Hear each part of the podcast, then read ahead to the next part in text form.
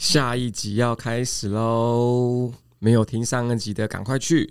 OK，好，来吧。对对对，对啊，所以其实像我就会很重视，就是我们在创业初期的每一个客数啦。对，所以我们就是。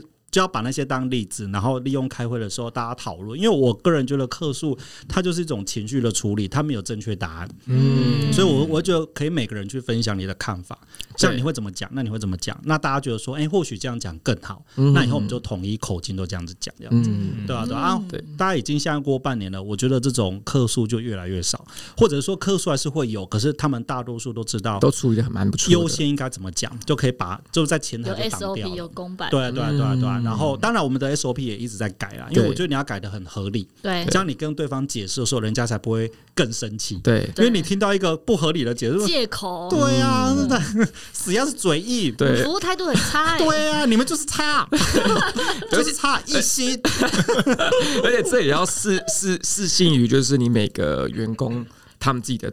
算算是他人格特质，对对对，对有些可能他们根本不适合讲出这些话，但你却硬要他去讲，对对，所以那个我们一开始就不会选进来。嗯，而且其实学长刚刚刚提到，说重视人格特质，其实好的人格特质，基本上大家相近的人彼此往后沟通也会很顺畅。嗯，对我觉得一个团队久了之后，你除了处理跟客户之间的问题之后，久了之后，团队成员之间彼此也会有一些问题需要处理。对，而且我觉得其实作为一些学员应该会。会蛮开心的，因为我觉得作为一个领导或是老板，很开心的就是你会发现团队在随着时间的推进，然后很多问题开始慢慢被解决，甚至团队开始在成长。对，我觉得这会是。成就成就感，真的会觉得很欣慰的一件事。对对对对，嗯，代表我们没做错。对啊，我们我们一开始有一些很年轻的，我都我我都会跟他们讲说，哎，你可能你之后你会当学姐啊，嗯哼，对啊，你当学姐，因为我们会有新的成员进来，你就变学姐了。对，所以你要有学姐的样子啊，嗯，对啊，你不能够再这么吊儿郎当啊，对啊，你怎么对学妹进来是你要教她，所以这些能力你要赶快把它学起来。对，你这样才是一个比较称职的学姐这样子。哎、哦，那如果点，如果说像你现在听完学长这样，嗯、你觉得学长跟当年你在幼幼社看到的学长还是一样的吗？还是你觉得学长不一样？你说五官方面吗？呃、各方面，看你想讲哪方面了。一样帅啊！当然啦，谢谢。嗯，可是因为就团队经营这一块来讲，你觉得？因为学长。跟我啊，我想起来了，因为学长他们那个时候已经有点算是就是传奇人物了，但那个时候，对对。对对，所以那时候对他们的认识就是一群非常厉害的医学系的学长，然后呃，现在制度就是他们打下来的，就是这个样子，所以去的时候整个流程就已经很顺了，所有该有的流程就是长那个样子。应该说，点恒那时候刚进社团是大一，所以他看到是这个社团的形象。对，可是其实怎么去营造这个形象，我跟点恒算没有合作过，因为啊，他们他没有经过那个对对，因为我可能是跟我下一两届的去合作，说要怎么把这个形象营造出来，然后让大家看到的是这个形象这样子。对，可是我们要如何去营造这个社团形象，就是因为我们差比较多届，对，所以可能就没有这方面很密切的合作这样子。所以到我们自己去经营的时候，收到这样子的规则跟规范的时候，其实你就会发现那很不容易。就是你看人家做这些东西是很简单的，哎，当时的呃社长、当时的团长、当时的负责人怎么做起来好像很顺，怎么到我们自己做的时候问题一大堆，嗯，然后已经学生。学长姐已经是传奇的人物了，已经不再帮忙了。那你们怎么办？你们都得自己想办法，自己摸。然后你就知道啊，不一样。你现在做出来的感觉就跟你自己当时看到的不一样。就其实我觉得，就是像比如社团，基本上也是一个很重要的团队学习的一个过程。对对对。然后像像以前，比如说大学生在做社团，然后我们现在大家到职场，其实基本上团队经营的概念其实都很相似。就其实只要有一个好的团队文化的话，其实大家在里面做事基本上都会变得更高效。对。甚至像比如说很像比如说很多以前大学时候很多会觉得说什么很多社团很多传统，嗯，可是其实很多传统留下来是有必要性的，嗯，它就是维系这个社团的模组在那边。你如果说不要，或者你觉得怕累而不要这个东西的话，其实经营社团会很辛苦，是。对对对。然后包含就现在学长刚创业，基本上也在行塑这个模组，要先行塑出来，那这样后续他才可以。长长久久的走下去，一些企业文化跟传统，就是在医院医院反而你会觉得比较有包袱感。嗯，对，因为所谓的一些文化跟传统，它它不见得这么符合现代。对。对，可是医院它层级差太多了，它就是可能是六十岁的长官跟二十岁的就是员工要一起在这个在这个领域工作，所以差了三代了吧？所以你你你不同，就是大家看到看到到哎，大家看到的一个东西，可能会觉得怎么年轻人看到就会就是为什么这个还要留下来？嗯，你就会想要试着去改变，可是主位者。又这么高，你怎么敢改变？嗯，对啊，对啊。像譬如说，我举一个最最就比较单纯的，啊就是忘年会好了。忘年会，嗯，忘年会那时候就是就是忘年会是什么？就是类似尾牙，对，医生的尾牙，对对对，就类似尾牙。那尾牙会叫忘年会？为什么叫忘年？你觉得很年龄层大家很广啊？哎，为什么叫忘年会？还是 忘年好像是叫哎，从日本一些什么文化翻译过来的。我有问过，是忘是忘记的忘，还是很兴旺的旺？哎，我好像不知道，好像两个都有。哎，是是是，对，因为我问我姐姐他们自己。也不是很清楚。对，像比如说以尾牙来讲，尾牙的目的就是要跟员工讲你这一年辛苦了，所以它应该是一个以员工为主的一个一个一个比较。呃，大家一起吃饭聊天的一个一的一个场合，对。可是，可是在医院就变成说，员工一定要表演，然后去娱乐上取悦。其实应该也不止医院，我想很多很多企业的尾牙都会变得这样子。是的，这样就会有点好像相反哦。你今天就是这个办 你你办这个晚宴的目的，就是要跟员工说你辛苦了，对啊，就就是就是谢谢你，然后好好吃个饭，大家摸摸才开心，然后明年继续努力。可是反而因为这个活动的存在，给员工更大的压力，对，因为他要。表演啊，谁会表演？大家又不是闲闲没事做，对啊。而且员员工都会说：“我表演，你又没给我钱。”对吧？员工就这个嘴脸，没有，不是啊，因为我自己员工也是啊，对吧？而且可惜看不到学长刚才嘴脸。可是我觉得学长刚才很会表演呢。而且本身，哎，我当然是主持人之一，对，但对啊，但是因为我们本身从事医疗的，我又我又不是在做节目的，对。然后我还要抽空，然后再来用这个练习。对，其实其实蛮多人都会觉得啊，就蛮有。蛮有压力的了，对。对，可是可是可能对于一些呃长官来讲，就是啊，你就是要让长官开心呐，就是要有这些表演，然后我们就觉得说，那你请五月天来啊，就是你要不要？OK？你请人来啊，你们又没钱就要表演，然后长官就会说没有，因为这是一个你们你们自己就是介绍自己，然后给长官的一个一个场合。我说不要，我讲的话他们就就知道我了，我只要表演，嗯。对，就是会有这一种状况，所以像我们。像我们自己，我们自己诊所在办尾牙的时候啊，我们就是说，那反正就是有没有安静的，就我会讲话，因为我自己想表演。对，没有，我们我们那时候定调就是很很单纯，就是员工就吃饭，然后穿的美美漂漂亮亮的，然后我们就是你们会限制他们穿着吗？哎，我们会有一个 dress code，像那时候因为怕他们乱穿，或者不穿，没有，不是不是，直接穿上班的护士装来。没有，我们就是说下班直接去，非常随便，以红色为主，因为那时候过年嘛，就是以红色为主啊。当然你不参加，哎。你你你不要也可以啦，就是没有强迫啦，因为他们有人可能会因为这样子，好就去买衣服。我说不用不用不用不用，就是红色啊，如果不行就算了，这样就是喜气就好了。所以我们那时候就是就是就是以摸彩啊，那我们奖金就发比较多。然后就是我跟我另外一个，就另外一师，我们两个主持啊，哎呀，就这样简单玩一下，好棒哦！就是没有，我觉得就是你要达到这个目的，所以找我们去参加嘛。可是你们要自费哦。可是我们要想要抽奖，OK OK，没问题。没有，我们就是说这个目的就是希望你可以轻松放松。对，那我们就希望可以达到这个目的。嗯，所以我们那天下午就是就诊所就关掉啊。对，因为他们就说他们要去做指甲啊。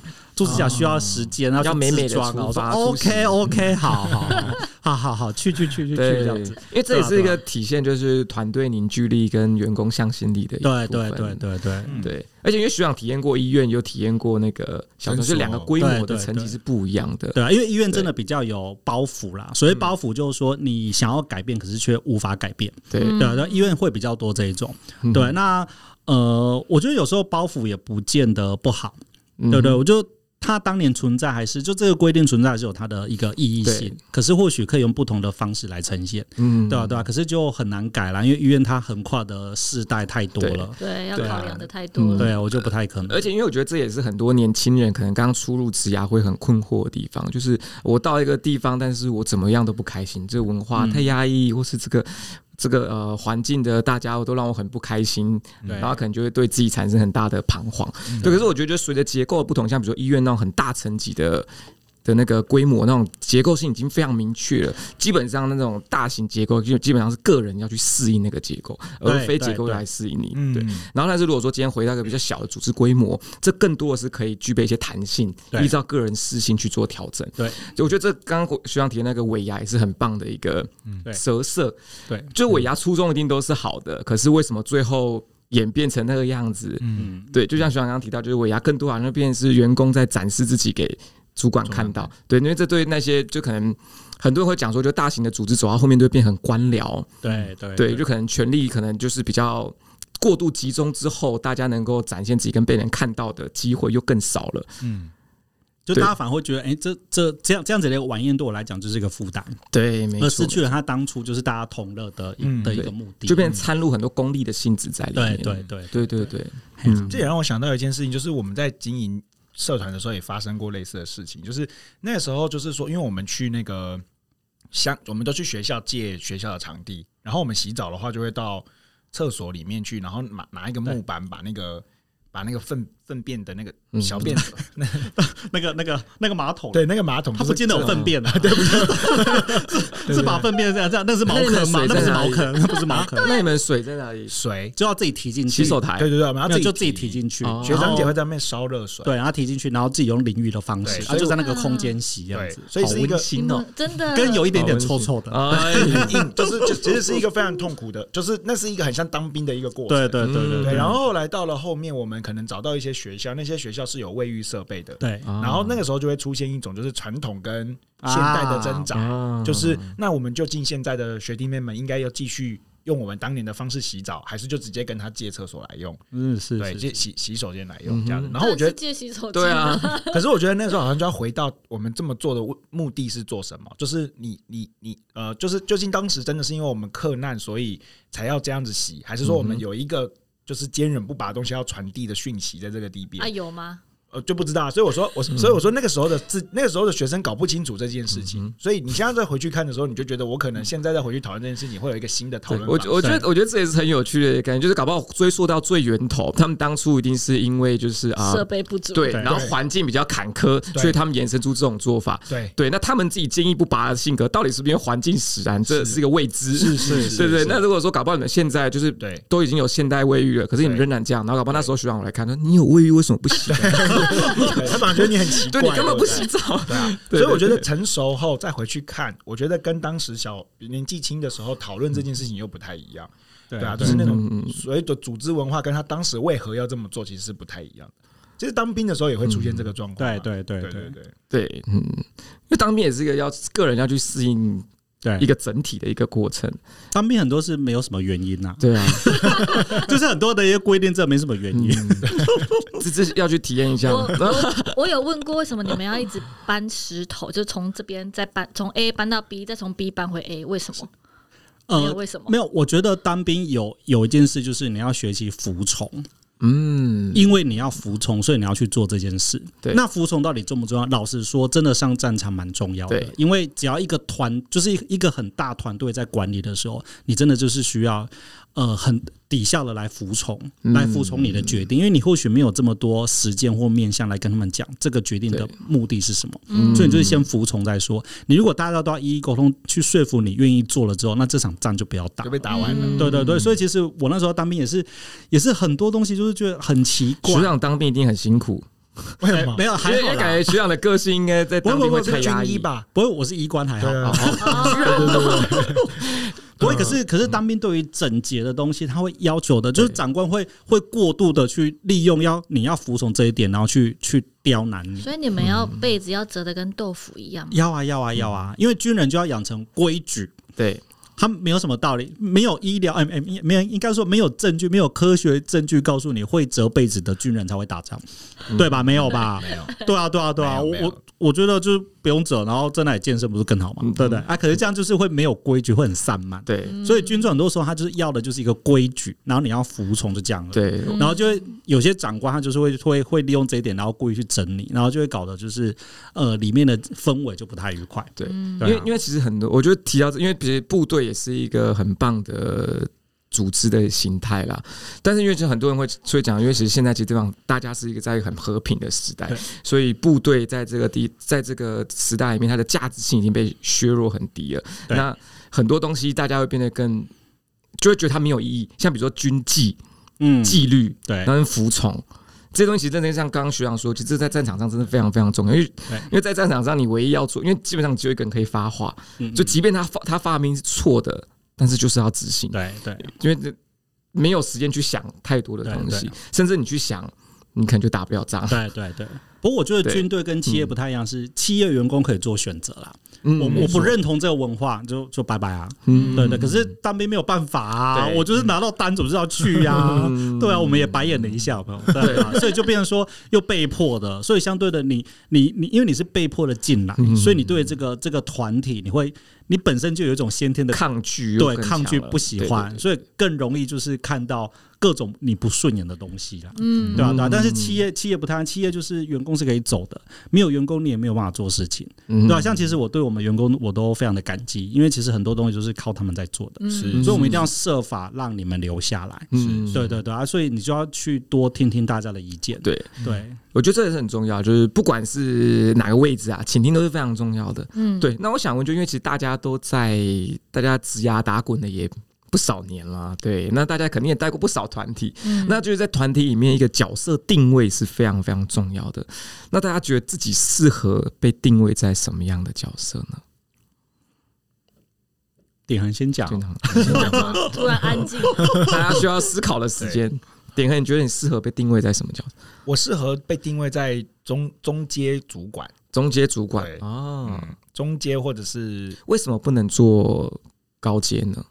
嗯，因为高阶好像需要决定一些事情，然后我对我自己决策这件事情是没有太没有太有信心的，而且我又很在乎别人的眼光，我会觉得很怕别人说你这样就怎样怎样。可是如果我是中阶的话，我觉得我是可以，我是一个很好的执行者，然后我可以把这个执行的比。他们当时来的命令还要再更漂亮。那为什么不做员工呢？嗯，因为员工好像会被压榨，然后薪水比较少，还是为了钱哦。对，当然要。没有，因为像我这样的特质，就是一定不会，一定会被提拔成中阶主管的哦。当老板啊，自己讲的。对，就是太优秀了，就是员工，就是就是你很难被忽视，对，太难被忽视了，是因为体型的关系。体型的关系，没有啦，开玩笑的，就是当员工也可以啊。就是如果我是员工，我觉得我也会是一个好好执行。执行就是上面交交办我事情的人，对，因为我觉得我是一个会，就是我觉得假设，呃，前提是这是我挑进去的公司，我想要一起服务的单位，然后这是我想要参加的团队，对，然后我就会去很好的执行，然后很好的落实这些东西。可是你如果要我去当到决策的话，我其实是会怀疑我自己的。就以自己现阶段的状态来说的话，我对我自己下决策还没有那么有信心。嗯，对对对。那芝芝呢？我们有一个中阶主管点横了。我觉得我还蛮喜欢做执行者哦，对，就是这样一路走来，从员工，然后后来自己当老板，其实就是一些经验的学习啊。但是我我还蛮喜欢当执行者，因为我觉得我行动力蛮强的。嗯嗯，对。那为什么不适合当领导呢？嗯，我我我刚才的回答是我喜欢当执行的人，但是我我没有觉得我不适合当领导啦。对啊，就是现在以现在这个。老板的立场角度来看，但因为现在是老板，所以你还是要去做决策，然后去学习一些经营管理。只是回过头来，我会觉得我当初当执行者的时候是还蛮上手的。嗯，嗯，OK，那学长呢？嗯，我觉得我还蛮喜欢当一个领导的。可是以现在的资历来讲，应该就是类似点人一样，就是中介主管。那我喜欢当领导员，是因为我喜欢把团队弄成我要的样子。嗯，那也只有领导才有这个能力。对对，因为像其实有一些。呃，像医院每年都有人事的变动嘛。那前阵子我就跟一个学长讲，我心中很尊敬的学长，我就说，你怎么没有回去当主任？因为我觉得你很适合这个位置。嗯、然后他就说他不想要去管人的事。嗯，对。但是我是跟他讲说，呃，你当主管其实其实相对的，你你除了权力之外，呃，应该是说哈，就是你拥有了这个权力之后，你可以把这个权力变成。你想要这个团队的样子，我觉得这个是蛮重要，这是只有主管才有这个权利。嗯，嘿，今天我希望这一群人，这你带领这的这群人呈现出来的感觉是怎么样？只有领导者有这个权利做决定，其他人是没有权利的。对对，那我会觉得这种感觉让我还不错，就是你可以变成你要的样子。对对对，可是我觉得你要你要把一群人都都听你的话的话，你本身要足够有说服力。那这个说服力可能不只是只有你的个性。对，还有包括你在专业上的能力、你的资历，对对对，你的经验。那我觉得我这些经验还没有办法累积到这么多，对。但是我希望可以往这个目标发展。那我觉得做中介主管的好处是这样，就是说中介主管就是老板的一个任务下来嘛，然后你就带领了下面人去达到这个任务。嘿，那就是你去决定团队作战，对对对对对，就你你来决定说我们要如何把这件事情做好。那我觉得这种感觉也是还不错，嗯，对，就任务很明确了，那老板也也也都下指令了，我们就是要做完这件事情。嗯、那怎么做？我们就是大家就大家一起集思广益，嗯、我们想一些方法。那我来帮你，我来帮大家找一些资源，然后一起把这件事情完成。嗯、我觉得那种感觉也还蛮好的，嗯、对吧？对吧？对吧？我觉得如果是我的话，我就会很吃那个老板够不够强。嗯嗯，就如果那个老板不强的话，我可能就会就会觉得就是说，就是因为因为我又没办法做出更好的决定，可是我会觉得他强。也、欸、会耶、欸，我我我之前就遇过这种状况哦。你说你本来还是有你的下属，就是没有，就是我的其中一个算是我的上司，欸、我还蛮讨厌他的。我上次也没，我上次也没几个。对，我我我真的还蛮不喜欢他的。嗯嗯。然后主要的原因就是因为，因为呃，当然上司交代任务给我就是理所当然的。嗯，对，因为我本来就是要。就是我的我的定位就是要执行你的任务嘛，所以我对于你的任务我不会有任何的排斥感。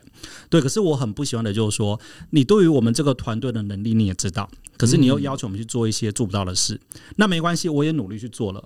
那在我努力之后真的做不到，我跟你寻求资源的时候，你却不给我资源，然后却怪罪这个团团队的能力不足。嗯，那我就很不认可这样子。对，那尤其是在如果主管他本身的专业领域，呃。还不够到你去信服他的话，嗯，那你会更排斥跟这个主管合作的过程，对，嗯因为刚刚就更体现的是那个就是一个上位者他的判断力的不足，嗯，对，就变就是刚刚我们前面有提到，就是你没有做好一个妥适的分配后，你却还要那个对对方来背锅，对对，然后万一在这个情况下，如果又没有一个更上位的人来看到的话，那很容易就是一个。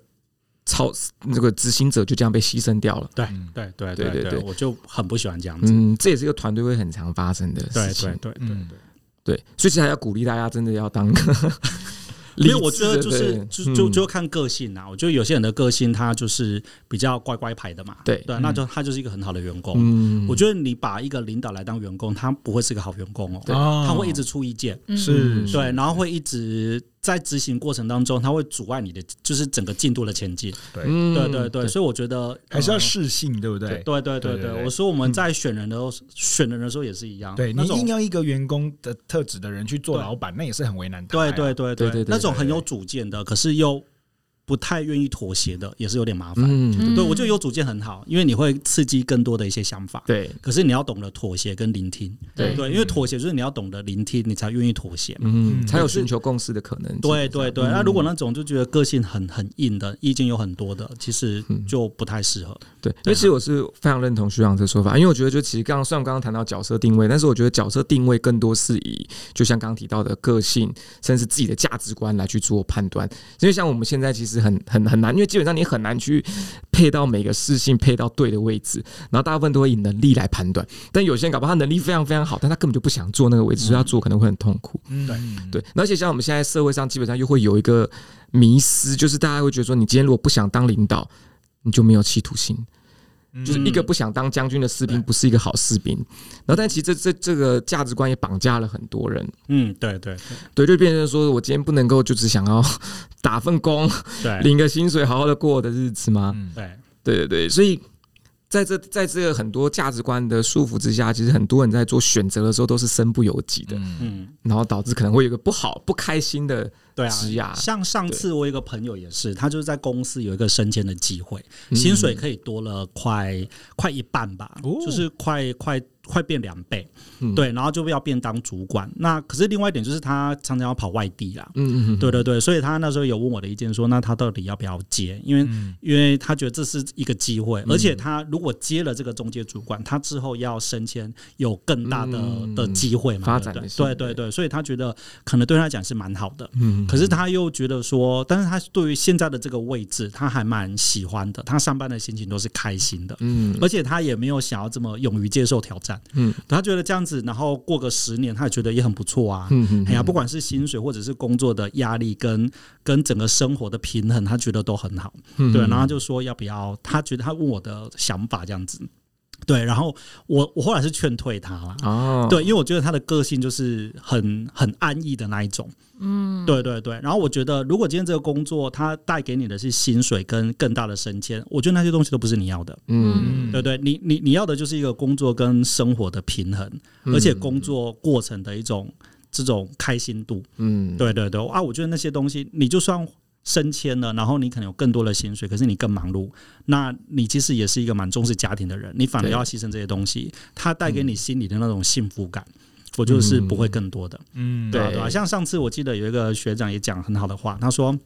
我可能也有跟你们讲过，他说成功未必会带来幸福，幸福也不用要成功。嗯，对。那我说，我觉得你给我的感觉是你是一个追求幸福感的人。嗯，所以事业上，我觉得你这样就成功了。嗯嗯，对对对，你不见得说一定要说社会传统价值的那些主管你才叫成功，我觉得你这样也是很成功的，对吧？所以后来他就呃，他他后来就就没有接。接受那份升迁，就维持在原本的工作岗位这样子。对对啊，这这是很好，因为像如果说这个问题如果到我们一般的。就是其他人的话，可能很容易就是鼓励他去，就有机会干嘛不去？对我乍听之下，我我就说，哎，薪水很好去啊，对啊，然后发展机会，对啊，对啊，对啊。然后他后来就跟他聊一聊，我就说，那就那就算了好了，因为对啊，就是跟他聊他在意的东西。而且我觉得哈，我觉得每个人，你三十岁、四十岁、四十五岁，你对于工作的想法是不一样的。对，那现阶段的你就是这样就够了，你是最开心，那就 OK。那或许过了十年之后，哎、欸，你可能有其他想法，那时候有机会我们再来做决定。嗯、我觉得不要把未来想得太死，嗯、因为你可能会很很很很执着，说我错过了这个机会，是不是就没有了？是，然后就是你不用那么担心，你能力有的话，其实很多。嗯、呃，很多机会会慢慢跟着来。对，对啊，对啊，对啊。你你你好好思考，那决定过了之后，你也不要觉得后悔跟可惜，因为你已经思考过了。嗯、对，对，那你觉得现在这个决定对于这个人生阶段的你是最适合的？那我觉得那就是一个好的决定。嗯、对，对啊，很棒。这段很棒啊，因为我们在那个心理智商的工作的实务工作上面的时候，其实很多人会陷入一种很很深层的忧郁里面，就是我未来完蛋了，嗯、我错过这件事情就灾难化了，我就极端化了，就是一切崩溃，一切崩毁。溃堤，可是其实没有，不是这个样子的。就是，呃，你现阶段是这个决定，那你的时间在过，你努力的、持续的把你自己做好，那下一次的机会来了，或者是下一次什么时候你会不一样，其实是可以期待的。嗯，我觉得那个整个过程也是一个你对自我肯定、自我认知的的一个过程啊。就是说，你不用去理那些，呃，看你有没有办法不去理那些社会价值带给你的观念。嗯，对啊，对啊。你今天只是一个员工，跟你是一个主管。可是你会不会一直很在意说，哈，我怎么做了十年还是员工？对，会不会今天你的家人就跟你说，你怎么在这工作做十五年，你还是在那边打卡，嗯。之类的这样子？那其实其实就像我讲的，其实你就算打卡，你还是很开心啊，嗯，对啊，那些可以就呃那些主管他不见得有你开心啊，嗯，对啊对啊，他们或许是薪水比你高没有错，可是其实你也不差啊，那他们的生活满意度不见得有你对于现在好啊，没错，对啊，因为我觉得看你要追求的是什么，我觉得在我过去啊，我可能在三五年前，我很追求事业上的满意度，嗯，对我觉得那样子才叫成功，对，可是我现在变得比较追求生活上的满意度，嗯，就是一种一种你你每分每秒的感觉。而不只是工作上带给你的那个感觉而已，因为我觉得这个比较重要。日子是你在过的，嗯，对吧？对，我们有工作，那有生活，那到底要怎么样去平衡？我我我比较重视那个平衡过后带给你心里的感觉。对，而且工作又占据我们人生一个很大的时间。对对对，所以其实，在职涯选择上，不应该过度单一的依照特定价值观去判断。对对对，不应该，因为像觉得如果说。只用钱来判断又狭隘了，只用发展性来判断又狭隘了。更多的应该去结合自己的可能人生志向啊，对，或是人生追求，是这样。就其实不管是做什么，都会是一个很好的体验。对。那么今天如果回到我们团队经营来讲的话，其实我们大家都会希望大家要有一个前提，就是大家都对自己的职涯想清楚了，这样我们大家也不会浪费彼此时间，我们才可以一起来好好的发展这个对团队。对，但是这个过程中又会。因为毕竟这不容易啊，要想清楚这些事情不容易。因为像学长说是到后，因为这会变动的嘛。对对，像学长前期是追求质押，到后期反而更加追求了生活的满意度。对对，这东西都是不断在变化的。对，我觉得带带团队的一个风格也是一样。对，因为我觉得你随着新的成员的加入，我我们的风格也一定会有点微调。嗯，对对对。虽然这个成员加入之前，你面试的过程就就会先筛选出你要的风格没有错，可是进来之后，其实仍然会影响。对，而且你还你也会意外发现他某些能力很好，嗯，或者是你也会意外发现，哎，他他某些能力没有你想象中的好。是是。对，那我觉得，可是一个团队，我们这样加起来十个、十五个人，这样加起来，我们就是要彼此的去磨合。对，所以才能够呃，就是你还是要做很多的时间去去倾听他们的想法，嗯、然后之后了解每个人能力之后，再来重新定位你这个团队到底要呈现什么感觉。嗯、那徐长一个理想团队大概是什么样子呢？理想团队样子，以我开诊所来讲，我就重视专业跟态度吧。哦，专业像专业这一块，因为我觉得医疗它卖的就是个专业。嗯，对，那专业决定了病人的预后啊。嗯，你要提，你要给他够好的东西，他病才会好啊。嗯，是对对，而且这种医疗的专业，它是一直在更新的。过呃，十年前觉得很好的药，现在就觉得你怎么开这种药？嗯，对啊，对啊，对啊。所以你要不断的更新，所以你要提供很专业的东西。所以像我们我们团队啊，就是我们会鼓励员工去进修。那你要怎么鼓励他进修？补助辅助，很好的方式就是就是钱，有点俗气，可是你就是用加薪的方式鼓励他进修，他就会去了。而且我就会跟他讲说，你去考这些证照，你今天离职了，这个证照还是你的，证照不是跟着我，是跟着你。对，那其实这样鼓励他们，他们你只要用钱啊，其实他们都会想去。没有，因为因为团队当中，譬如说我们可能五个人好了，有两个有证照，你没有。其实老实说，人的心里就会有压力的。我就是不想输你的那种感觉。对，然后如果老板又有钱下去的话，你你就心想说，我这个输你钱又输你，不行，有没有？就是老娘跟你拼了之类的。对，所以我们就是鼓励大家去考证照。嗯嗯，人家就强调你的专业性，这第一个。啊，第二个态度部分的话，因为我会一直很强调说，毕竟呃，诊所跟医院不太一样，医院它已经有一个品牌在那里了，嗯，人家会因为这个品牌来就医，所以相对对你的服务态度容忍度可以低一点，嗯，对，因为我今天我是来，比如说我是来高医。哎，那我再来高一看病，高一真的医学中心很大，那很专业。所以如果假设中间有一些不满意的话，想啊算了啦，嗯、停车不好找啊，没关系啦，看病重要。嗯、有没有地下街不好吃啊？没关系啦，嗯、那个护理师很凶啊，没关系啦，算了啦，那都不是重点。对，对，可是可是诊所就是白手起家，我们没有品牌这个东西加持，嗯、所以患者他会。从每个角度来看你，你诶，从、欸、每个面向来看你这家诊所，高标准的来检视你。对啊，对啊，就是停车好不好停啊？有没有？嗯、那要等多久？不过这我倒是真的是第一次听到，真的 真的，因为有时候以为餐厅才有，没想到诊所没有没有，我就诊所辛苦你们了，因为现在诊所太多了。嗯，就是说我我我。我家隔壁可能就一家胃肠科，左手边一家，右手边也一家，那我要选哪一家？当你民众选好停车的之类的啊，选门口不是画红线的，对吧？当你民众有选择权的时候，那其实你就要提升你的竞争力，人家才会来选择。那医疗现在就是很多选择权，人家为什么要选择你这一间？对，所以你，所以我就跟他们讲说，我们已经没有那些所谓那呃那些招牌的的的加持之下，我们更应该要从每个层面基本做起。对，所以我就会很强调他们，就是说，呃，服务态度还是要好一点。对，但是这有点难呐、啊，因为其实现在医疗都一直在强调说，医疗不是服务业。对，对对对，因为我们卖的是专业。嗯，对，这是没有错。可是专业你太有竞争性了。嗯，对，今天不是只有你这个专业而已。我我一个入口可能就十家专业来。对，所以你说他。他他卖的专业之外，就是他卖的是专业没有错，可是你要用服务的心态来卖你的专业，服务反而是附加价值。对对对，就是你唯有服务的好一点的话，人家才会买你的专业，是，不然人家根本就不鸟你啊，对吧？所以像有一些要新来要新出来开诊所的学弟，我都跟他们讲说，那种传统的那种呃诊所辉煌的年代过去了，嗯，你开了之后，你没有好好的去经营这一块，人家就是经过就不会进来，嗯，对，当然啦，因为你也没多厉害，你说看糖尿病，每个人都在看。糖尿病啊，我胃肠可以看糖尿病啊，嗯，对对对，所以其实你你一定要懂得，呃，包装也好，或者是就是各个面向要呈现好，把就医体验各个层，就是这各个面向都要顾好，这样才有办法做。对，对，像我们患者一开始前一个月定人比较少嘛，所以才不会有一些等待的问题啊。你来就可以看啊，顶多等三个，可现在有时候等很久，所以我们对于这一块就是一直在强调说如何增加民众的就医便利性。嗯，对，所以我们在一些比如说回诊单上面都会有一些设计，就是就像我刚刚讲的扫 QR code 啊，或者是护理师挂好号之后当场告知，就，说哎，你现在挂好了，你前面等十个，那十个可能大概多久？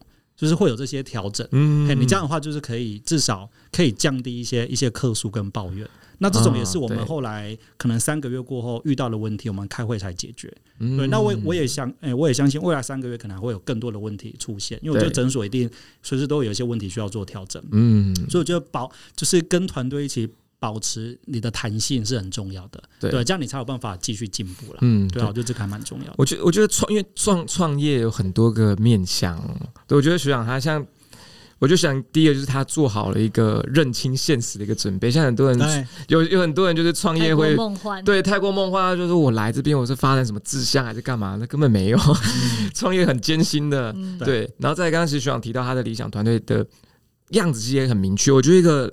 呃，老板或者领导者都需要有一个很明确的方向，就希望就是要态度好，然后稳定、专业，然后要持续进步。对，这个很重要。就对于医疗更新的部分，对对对。人家点恒呢？你对于一个理想团队，你的样子是？嗯，我觉得我如果是我的话，我我会希望他们是一个，就是大家都是平等的，然后大家都可以好好的，就是把你自己就是在里面。发生什么事情都可以说出来的，所以我觉得我自己会有一，可是我自己说出来会觉得有点不好意思，就是说我会很希望大家像家人一样，然后就是感情是非常好的。但是好像我自己知道，好像这有点不切实际，因为如果是这样的话，中间的那种情感纠葛有很多。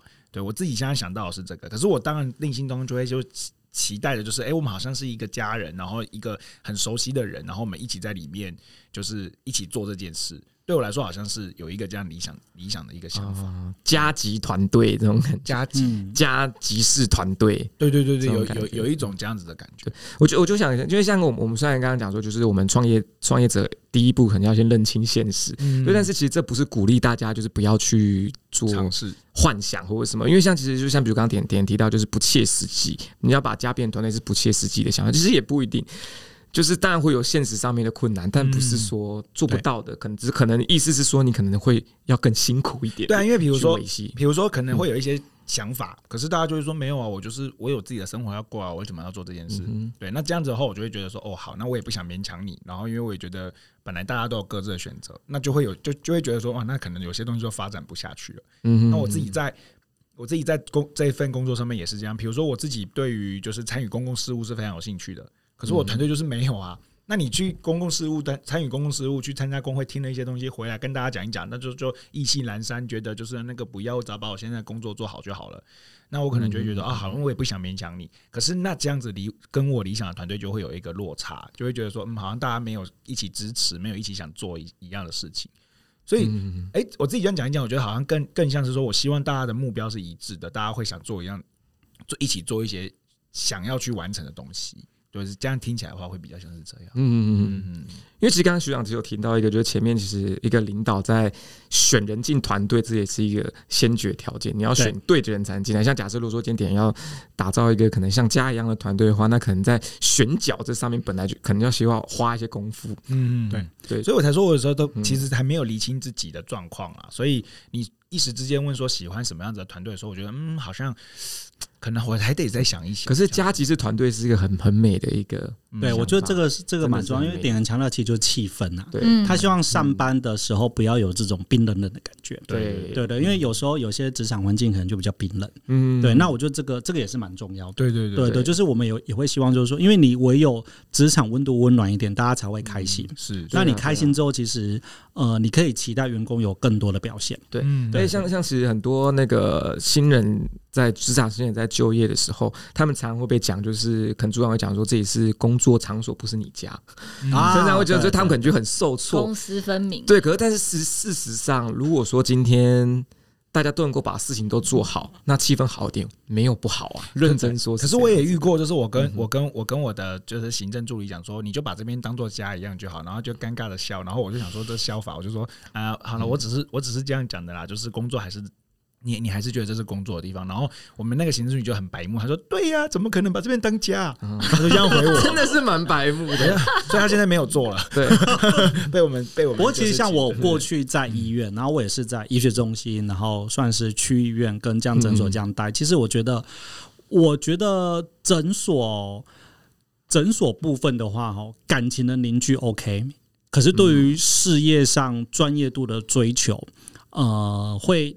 更需要花点心思去去推动他们，嗯、对，因为因为我觉得诊所可能，呃，对于大多数的员工来讲，他就是求的是一个稳定。对，他如果要求这方面非常专业，譬如这个领域很专业的话，他会选择在医院。嗯，嘿，像举例来说，我最近刚进来的那个员工，嘿，我们就问他说：“哎、欸，那我们蛮欣赏你的，那不晓得就是你愿不愿意加入我们这样子？”然后他就说：“哦，因为他同时还有另外一个工作面试是大医院的。”其实就是在大医院的工作这样子，然后他家人很希望他们在大医院，因为他他会他会觉得说比较专业，而且他刚毕业，应该要在这样的场所去做磨练。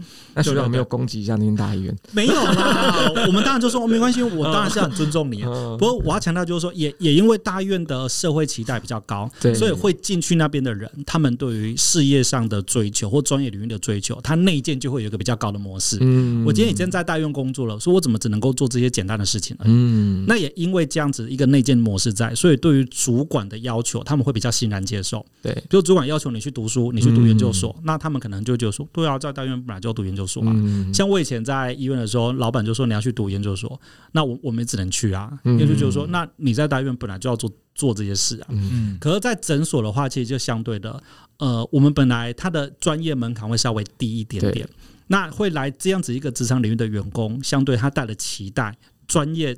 成长的期待也会稍微低一点，嗯，所以如果我又用在医院同样的角度要求这些员工的话，我觉得就跟他们就不符预期的，他们就会比较比较排斥，对，哎呀，举例来说，好像 delay 下班这件事好了，像以前在医学中心的时候，大家会觉得很习以为常，可是我后来在待小医院的时候，那个员工就会觉得很不喜欢，嗯，对，而且其中有一个员工，他就是从大医院转来小医院的。然后他当初会转小院，就是因为，因为他呃，他结婚生小孩了，他要准时下班。他当初离职的原因，就是为了要准时下班。结果到这个新的职场，我又把他搞得他没有办法准时下班，他就他就觉得说你在干嘛？嗯，对，所以他对于。就是加班这件事接受度就很低，嗯，对。可是以前在医院他会可以接受，因为他的认知就觉得大医院本来就是工作量很大，嗯，所以就会就会本来就常常就常常会会会加班，他可以接受，只要不要太夸张，可是他都可以接受，嗯，对。所以我就不同的职场场域啊，就是对员工的期待跟预期本来就不一样，对。那我们就要根据这个预期，有时候我会。我会我也会自我调整我对他们的目标啦，对。对啊对啊对啊。我觉得这边我就一定要再称赞一下学长，就是因为有些主管或者老板他们会有双重标准，他们会觉得说，呃，我要你有那个专业职场的能力跟态度，但我又不给你专业职场的福利，嗯，很多人都会这样子，所以然后反而就导致就是可能之间会有那些嫌隙啊，或是什么，对。对，所以其实真的主管的自我反思，老板的自我反思。是很重要，都是非常非常重要的。嗯、对，那芝芝呢？你的一个理想的团队？我的理想团队，我希望是大家向心力是很强，然后大家都能够彼此理解，或者是说给可以互相 cover，然后能够以事务所为荣的。嗯啊。对对团队有荣誉感，这也是很重要的事情，对不对？对对对，归属感有荣誉感，这个也是我很努力的目标。我也希望就是说，哎，以后像你看，我们我们在网络上都会看到，哎，我在鼎泰丰工作，对，我在 Google 工作。其实老实说，我我也不晓得 Google 在做什么。可是我听到就说 Google 工作，我觉得哎，好像很厉害，真的耶。但我更不晓得他在干嘛的。嗯，对对对对，所以我我之后就是我我当初也是这样跟我的员工讲啊，就是说我希望十年过后，然后人家就说，哎，你在那一间诊所工作？然后人家乡里之间就会就说。哦，一根北拜呢，福利人呢，哦，现在掏给北拜呢，嗯，对，我会觉得这是我们的一个一个成就了，哦，对对对，棒好棒，对啊，而且也会让员工提升很更多的价值感，对。对对对。对，这样他才留得住了。我觉得带人要带心，对对啊，对，OK，那我们其实今天因为其实团队这个领域的话题是非常多，对，但是我们就从一些就是我们学长的经历，然后带到我们一些理想团队的。状况跟理想大概是什么样子，来跟大家分享。嗯、OK，那在我们时间就给点横了。好啊，今天好开心哦，就是可以听到学长。对，所以因为其实我们谈到很多东西，它都是跟我们的呃呃人的沟通有关系的。然后我们怎么好好的沟通，然后这里面也是很多心理学的东西在里面。对啊，然后我觉得今天可以找到学长来谈论这一块是非常非常开心的。希望下次还有其他的。主题可以邀请学长来，对，嗯、好，那最后还是要跟大家说一下，就是因为学长在肝胆肠胃这一科真的是权威啦，所以就是大家如果就是有相关的一些呃，欸、那学长的诊所是在？是在仁武仁武区的什么路呢？金吉六路五号。哎呦，康宁真健康的康，安宁的宁，康宁你就打就打康宁，然后附近好像有停车场，对 面就一个，对面就一个哇，这好重要哦，很好的，很好停，重点是大肠镜不会痛，对，非常厉害，所以这一集会附上我的大肠道给大家，对，因为我跟学长有合照，然后我的大肠道，对，真的真的，我完全 OK 哦，OK，就是就鼓励大家啦，因为现在大肠癌连续十三年都是全台第一名的癌症，那它有年轻化的趋势，已经不是过去传统认为老人家的病，现在很多就是呃五五呃，应该说五十岁以下也是都有大肠癌的的这个患者，所以等于是全民都要特特别注意。对，对。所以如果你有想要去做大肠镜的话，就可以去找学长哦。OK，对，一起聊聊如呃如何团队合作，可以，没错，跟自己的团跟自己的大肠如何合作，对对对，可以。好，谢谢大家，我们下次见喽，拜拜，拜拜。